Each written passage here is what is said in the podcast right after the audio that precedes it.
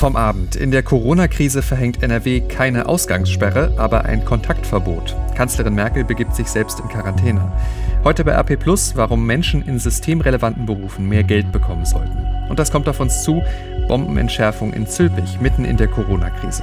Heute ist Montag, der 23. März 2020. Der Rheinische Post Aufwacher. Der Nachrichtenpodcast am Morgen.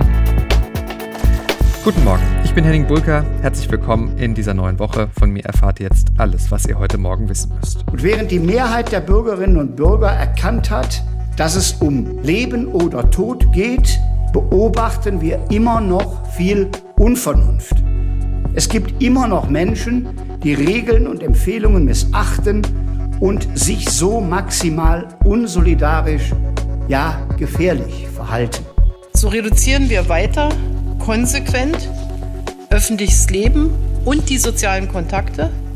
Und wir sorgen dafür, dass in ganz Deutschland im Grundsatz die gleichen Regeln gelten. Bitte ziehen Sie alle mit. Ministerpräsident Armin Laschet und Bundeskanzlerin Angela Merkel waren das. Einheitliche Regelungen bundesweit in der Corona-Krise, das war das Ziel einer Telefonschalte von Merkel gestern mit den Ministerpräsidenten aller Bundesländer. Herausgekommen ist zumindest ein einheitlicher Rahmen, der besagt, mehr als zwei Personen dürfen in der Öffentlichkeit nicht mehr zusammenkommen. NRW nennt das Ganze ein Kontaktverbot. Einheitlicher Rahmen heißt aber auch, es ist nicht überall alles gleich. Bayern bleibt bei seinen strengeren Regeln. Auch Hessen, Sachsen und das Saarland gehen über das Kontaktverbot hinaus. Was das Ganze konkret bedeutet für NRW, darauf schauen wir gleich. Vorher blicken wir aber auf die Bundeskanzlerin, denn die wohl wichtigste Krisenmanagerin Deutschlands hat sich gestern Abend nun selbst in häusliche Quarantäne begeben. Denn Merkel wurde davon unterrichtet, dass sie am Freitag zu einem Arzt Kontakt hatte, der mittlerweile positiv auf das Coronavirus getestet wurde. Das sagte Regierungssprecher Steffen Seibert. Merkel hatte sich bei dem Arzt gegen Pneumokokken impfen lassen. Jan-Henne Reitze berichtet für die Deutsche Presseagentur aus Berlin. Merkel im Homeoffice. Was heißt das jetzt für die Regierungsgeschäfte? Merkel und die Politik insgesamt haben ja sowieso schon hauptsächlich per Telefon und Videoschalte gearbeitet. Allein schon, weil sie uns als Bevölkerung ja nicht sagen können, wir sollen Abstand halten und dann selbst was anderes machen. Merkel wird das problemlos hinkriegen mit dem Homeoffice, das muss sie auch. Gleichzeitig wird sich Merkel regelmäßig testen lassen, ob sie sich mit dem Virus infiziert hat. Danke, Jan-Henne Reitze. Schauen wir damit jetzt noch einmal genauer auf die Kontaktsperre, die seit heute Morgen 0 Uhr gilt in NRW. Das Ziel, Infektionsketten unterbrechen, Kontakte begrenzen, die Zahl der Neuinfektionen drücken, damit das Gesundheitssystem nicht überfordert wird. Zu den neuen Maßnahmen habe ich mit unserer Landeskorrespondentin Kirsten Bialdiger telefoniert. Sie hat die Pressekonferenz von Ministerpräsident Armin Laschet gestern für uns verfolgt. Kirsten, ein Kontaktverbot für Ansammlungen von mehr als zwei Personen hat Laschet bekannt gegeben. Was heißt das konkret? Ja, das heißt, dass mehr als zwei Personen sich nicht mehr treffen dürfen in der Öffentlichkeit. Natürlich auch möglichst nicht im privaten Umfeld. Äh, das ist aber schwieriger zu kontrollieren. Das heißt, äh, es gibt davon auch ein paar Ausnahmen. Ähm, die Kernfamilie darf auch weiterhin draußen spazieren gehen. Lebenspartner sind auch ausgenommen. Im öffentlichen Nahverkehr lässt sich das natürlich auch nicht vermeiden. Auf dem Weg zur Arbeit beispielsweise. Bei Beerdigungen oder zwingenden wirtschaftlichen Maßnahmen dürfen dann weiterhin auch mehr als zwei Personen in der Öffentlichkeit sich zusammen bewegen. Das ist ja nicht die Ausgangssperre, die viele gefordert hatten. Wie hat Laschet das begründet, dass diese Ausgangssperre nicht kommt?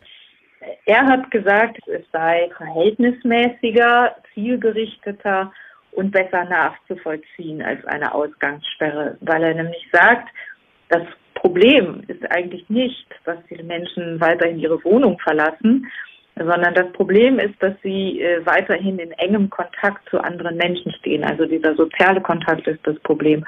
Und um das zu unterbinden, kann man eben besser mit einer Kontakt, mit einem Kontaktverbot agieren, als äh, eine äh, Ausgangssperre zu verhängen, die ja noch viel, viel weitreichender wäre. Also man darf trotzdem weiter spazieren gehen, auch einkaufen gehen und auch im beruflichen Kontext müssen die Firmen selbst die richtigen Vorkehrungen treffen. Für die gilt das Kontaktverbot zuerst mal nicht. Gleichzeitig wird nun etwas umgesetzt, das unter anderem die Gastronomen in Düsseldorf vehement gefordert hatten. Restaurants und Friseure auch werden komplett geschlossen. Anhalten sollen die Maßnahmen bis zum Ende der Osterferien. Kirsten, was passiert denn, wenn ich mich nicht daran halte? Also ganz grundsätzlich ähm, hat äh, Lasset auch nochmal betont, dass sehr viele und die meisten Menschen ähm, sich schon an die Maßnahmen halten und sich auch sehr vernünftig verhalten. Aber es gibt eben doch immer noch eine Anzahl von Menschen, die unvernünftig sind. Und daher müsse man jetzt drastischer werden. Und äh, wer sich jetzt an diese neue Kontaktsperre nicht hält, kann mit einem Bußgeld bis zu 25.000 Euro bestraft werden. Und ähm, bei schweren Verstößen kann es auch strafrechtliche Konsequenzen geben. Das heißt, ähm, das ist dann ein Verstoß gegen das Infektionsschutzgesetz und das kann dann auch eine, im schlimmsten Fall eine Haftstrafe nach sich ziehen. Danke, Kirsten Bialdiga. Kontrolliert werden soll das Ganze übrigens vom Ordnungsamt und von der Polizei und die Maßnahmen im Detail nachlesen könnt ihr auch noch einmal bei uns auf RP Online. Dort könnt ihr in unserem Live-Blog übrigens auch Fragen stellen rund um die Corona-Krise. Die Reaktionen auf die neuen Maßnahmen des Landes aus den Städten fallen positiv aus. Mönchengladbachs Oberbürgermeister Hans-Wilhelm Reiners hält die strengere Kontaktsperre für eine gute Lösung, weil sie den wesentlichen Punkt treffe. Zitat: Endlich gibt es eine einheitliche Lösung. Mit der Rechtsverordnung des Landes wird auch das Wettrennen zwischen einzelnen Kommunen, wer die besseren Maßnahmen ergreift, verhindert. Wir werden jetzt unmittelbar damit beginnen, die neuen Regelungen umzusetzen. Zitat Ende. So sieht es auch Düsseldorfs Oberbürgermeister Thomas Geisel. Er twitterte gestern Abend, Zitat, mir war es wichtig, dass einheitliche Verhaltensregeln im ganzen Land gelten. Die landesweite Rechtsverordnung schafft nun die von mir stets geforderte Klarheit. Wir in Düsseldorf werden selbstverständlich den Vorgaben des Landes folgen und diese konsequent umsetzen. Zitat Ende. Die große Frage, die ich mir dann direkt gestern Abend gestellt habe nach den Verkündungen, reicht das denn jetzt aus? Oder sind wir weiter zu vorsichtig dabei, die Verbreitung des Virus einzudämmen? Stand gestern Mittag gibt es 7361 Coronavirus-Fälle in Nordrhein-Westfalen, sagt das Gesundheitsministerium. Zum Vergleich, vor einer Woche waren es noch 2100 Fälle. Das ist eine mehr als Verdreifachung der Zahlen. Offiziell bestätigt sind bislang 32 Todesfälle. Gleichzeitig hat das Robert-Koch-Institut am Wochenende deutschlandweit weniger Neuinfektionen gemeldet. Einige haben schon deshalb direkt gemutmaßt, dass die Trendumkehr geschafft ist. Jemand, der die neuen Maßnahmen und die Zahlen von Berufswegen wirklich fachlich einschätzen kann, ist Professor Ortwin Adams, Leiter der Diagnostik der Virologie an der Uniklinik Düsseldorf. Ich habe ihn gestern Abend noch spontan angefunkt und er hat dankenswerterweise per Sprachnachricht auf meine Fragen geantwortet. Meine erste Frage, wie schätzen Sie den Trend von Infektionen und Todesfällen in NRW und Deutschland ein? Deutet sich eine Besserung an? Also flacht die Kurve ab, das, was wir wollen? Ich denke, wir müssen uns bei der Beantwortung dieser Frage ein wenig in Geduld üben. Bei einer Infektionskrankheit, die vier bis fünf Tage Inkubationszeit im Durchschnitt hat, aber manchmal wohl doch bis zu 14 Tage, können wir nicht erwarten, dass wir nach weniger als einer Woche tatsächlich schon eine Trendumkehr beobachten können. Wir müssen dem zwei bis drei Wochen Zeit geben. Das heißt, in der Woche vor Ostern, denke ich, wissen wir mehr. Reichen die jetzt beschlossenen Maßnahmen denn aus?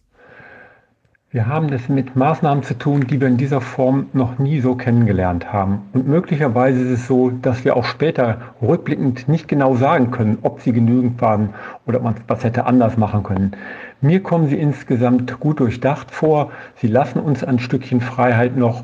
Andererseits ist es alles damit getan, um das Virus einzudämmen. Ortwin Adams, Leiter der Diagnostik der Virologie an der Uniklinik Düsseldorf. Herzlichen Dank. Also eine positive Einschätzung der Maßnahmen auch vom Virologen. Jetzt heißt es wohl streng mit uns selbst sein und Daumen drücken. Ansonsten sind das die Corona-Meldungen aus der Nacht. Weltweit haben sich mittlerweile fast 330.000 Menschen mit dem Coronavirus infiziert. Knapp 14.400 Menschen sind an der Erkrankung Covid-19 gestorben. Das melden die Wissenschaftler der US-Universität Johns Hopkins in Baltimore. Absoluter Hotspot aktuell Italien. Dort sterben jeden Tag Hunderte an den Folgen des Virus. Ministerpräsident Giuseppe Conte spricht von der schwersten Krise für das Land seit dem Zweiten Weltkrieg. Nun greifen in Italien neue drastische Maßnahmen. Bis zum 3. April sollen in der drittgrößten Volkswirtschaft der Eurozone alle Firmen und Fabriken dicht bleiben, die nicht essentiell wichtig für das tägliche Leben sind. In Festlandchina dagegen ist den Behörden zufolge den fünften Tag in Folge keine Neuinfektion gemeldet worden. Der japanische Premierminister Shinzo Abe hat erstmals eine Verschiebung der Olympischen Sommerspiele wegen der Corona-Krise in Betracht gezogen. Damit müsse gerechnet werden, sagte er vor dem Parlament in Tokio. Das Internationale Olympische Komitee hatte am Sonntagabend noch davon gesprochen, dass eine Entscheidung über eine etwaige Verschiebung innerhalb der nächsten vier Wochen fallen soll. Distanz halten und so Infektionen vermeiden ist aktuell unser einziges Mittel gegen die Verbreitung des Virus. Ein zugelassenes Medikament zur Behandlung der Viruserkrankung Covid-19 gibt es bislang nicht. Nun prüfen Wissenschaftler in europäischen Kliniken mögliche Behandlungsmethoden in klinischen Tests. Auch deutsche Krankenhäuser beteiligen sich an der Testreihe. 3200 Versuchspersonen erhalten laut der französischen Forschungseinrichtung Inselm vier bestimmte Medikamente, von denen noch nicht klar ist, ob sie wirken gegen Covid-19. Unter strikter Aufsicht werden die Medikamente gegeben, heißt es. Netflix und YouTube haben schon ihre Bildqualität runtergeschraubt, damit die Netze in der aktuellen Phase nicht überlastet werden. Nun reagieren auch Facebook und Instagram und reduzieren die Bildqualität von Videos in Europa. Also nicht wundern, wenn es hier und da etwas pixeliger ist. Wir verfolgen die Lage für euch auch heute weiter natürlich in unserem Live-Blog auf RP Online. Damit zu dem, was ihr heute bei RP Plus lest. Und da beschäftigt sich mein Kollege mit demselben Vornamen, Henning Rasche, mit einem Begriff, den wir in diesen Tagen überall lesen und hören. Systemrelevant. So werden Personen bezeichnet, die einen Beruf ausüben, der laut NRW-Landesregierung für das Funktionieren der kritischen Infrastruktur notwendig ist. Dazu zählen übrigens auch für Journalisten, zuvorderst aber natürlich die Feuerwehr- und Rettungsdienste, Lokführer und Busführer, aber auch Krankenpfleger, Kassiererinnen. Und ohne die ginge gerade wirklich gar nichts. Henning Rasche fordert in seinem Text mehr Anerkennung und auch Geld für diese Berufsstände und er zieht eine interessante Parallele zu der Debatte um zu hohe Managergehälter. Dazu schreibt er, Zitat, hier ist ein beliebtes Argument, dass diese eine deutlich höhere Verantwortung tragen als ihre Angestellten. Unternehmerisch mag das stimmen. Wer in diesen Tagen die höchste Verantwortung trägt, ist aber ziemlich offensichtlich. Es sind die Menschen, deren Kinder eine Notbetreuung besuchen dürfen. Es sind die Menschen, die in Supermärkten ausbaden, was der Rest sich an Unzulänglichkeiten erlaubt. Es sind die Menschen, die in Krankenhäusern Leben retten. Schreibt Henning Rasche. Was ist eure Meinung? Sollte es hier ein Umdenken geben? Diskutiert gerne mit bei uns unter unserem Text heute bei RP. Bevor wir auf das schauen, was heute noch wichtig wird, noch ein Hinweis in eigener Sache. Einige von euch haben es schon getan, sich ein RP Plus Abo geholt und zwar um diesen Podcast zu unterstützen. Dankeschön dafür. Denn der Aufwacher ist zwar kostenlos und das bleibt auch so, aber Recherche und Produktion kosten trotzdem Geld, gerade jetzt in diesen bewegten Zeiten. Da legen wir sogar noch mal mehrere Schippen oben drauf in der Redaktion, um euch bestmöglich zu informieren in dieser Krise. Deshalb brauchen wir aber auch euch zeigt uns, dass euch der Aufwacher etwas wert ist und schließt ein RP Plus Abo ab. Das kostet die ersten drei Monate 99 Cent, danach 4,99 Euro im Monat und es ist monatlich kündbar. Ihr bekommt dafür vollen Zugriff auf RP Online, auf unsere gesamte Corona-Berichterstattung und das gute Gefühl, den Aufwacher zu unterstützen. Das Angebot findet ihr auf rp-online.de slash Aufwacher-Angebot. Bitte unbedingt an das Minus denken. Danke ganz herzlich für eure Unterstützung. Damit schauen wir jetzt auf das, was heute noch wichtig wird. Eine Bombenentschärfung mitten in der Corona-Krise. Die müssen heute die Behörden in Zülpich im Kreis Euskirchen handeln. 650 Menschen müssen ihre Bleibe verlassen. Dazu zählen auch rund 400 Patienten einer Fachklinik für Psychiatrie und Psychotherapie. Es handelt sich bei dem Blindgänger um eine amerikanische 5-Zentner-Bombe. Bundesregierung, Bundestag und Bundesrat wollen im Eiltempo ein Paket mit Notmaßnahmen in der Corona-Krise auf den Weg bringen. Heute soll zunächst das Kabinett entscheiden. Dabei geht es um große Schutzschirme für Unternehmen, Beschäftigte und Kliniken. Geplant sind umfangreiche Rechtsänderungen. Unter anderem geht es hier auch um die umstrittenen Reformpläne von Gesundheitsminister Spahn für das Infektionsschutzgesetz. Mehr dazu lest ihr auf RP Online. Im Schnellverfahren soll dann am Mittwoch der Bundestag den Maßnahmen zustimmen, am Freitag der Bundesrat. Die EU-Außenminister beraten heute über die Rückholaktion für Hunderttausende EU-Bürger, die wegen der Corona-Krise im Ausland gestrandet sind. Die Minister treffen sich aber nicht persönlich, sondern per Videoschalte. Und dann noch ein Thema abseits von Corona. Möglicherweise erfahren wir heute mehr zu den Motiven eines 51-Jährigen, der am Wochenende bei Köln festgenommen wurde, von Spezialkräften. Der Mann steht im dringenden Verdacht, an der ICE-Hochgeschwindigkeitsstrecke zwischen Frankfurt und Köln auf rund 80 Metern die Schienenbefestigungen gelöst zu haben. Schauen wir damit jetzt noch aufs Wetter für NRW. Das Wochenende war schon schön in Nordrhein-Westfalen und auch heute wird es wieder sonnig. Regen soll keiner fallen. Dazu bis zu 11 Grad im Rheinland. Tolles Wetter zum Spazierengehen, also maximal aber bitte zu zweit. Aber das wisst ihr eh schon. Auch morgen und am Mittwoch dann weiter schön, nachts wird es dafür aber weiter jeweils frostig. Das war der Rheinische Postaufwacher vom 23. März 2020. Ich bin Henning Bulker. Morgen früh gibt es dann die nächste reguläre Ausgabe des Aufwacher. Und nicht vergessen, heute am späten Nachmittag dann auch schon eine neue Ausgabe von Coronavirus in NRW, unserem Spin-off-Podcast zur Corona-Krise. Hören könnt ihr den, wenn ihr auch den Aufwacher abonniert habt in eurer Podcast-App. Bis dahin, habt einen guten Tag und bleibt gesund. Ciao, ciao. Mehr bei uns im Netz www.rp-online.de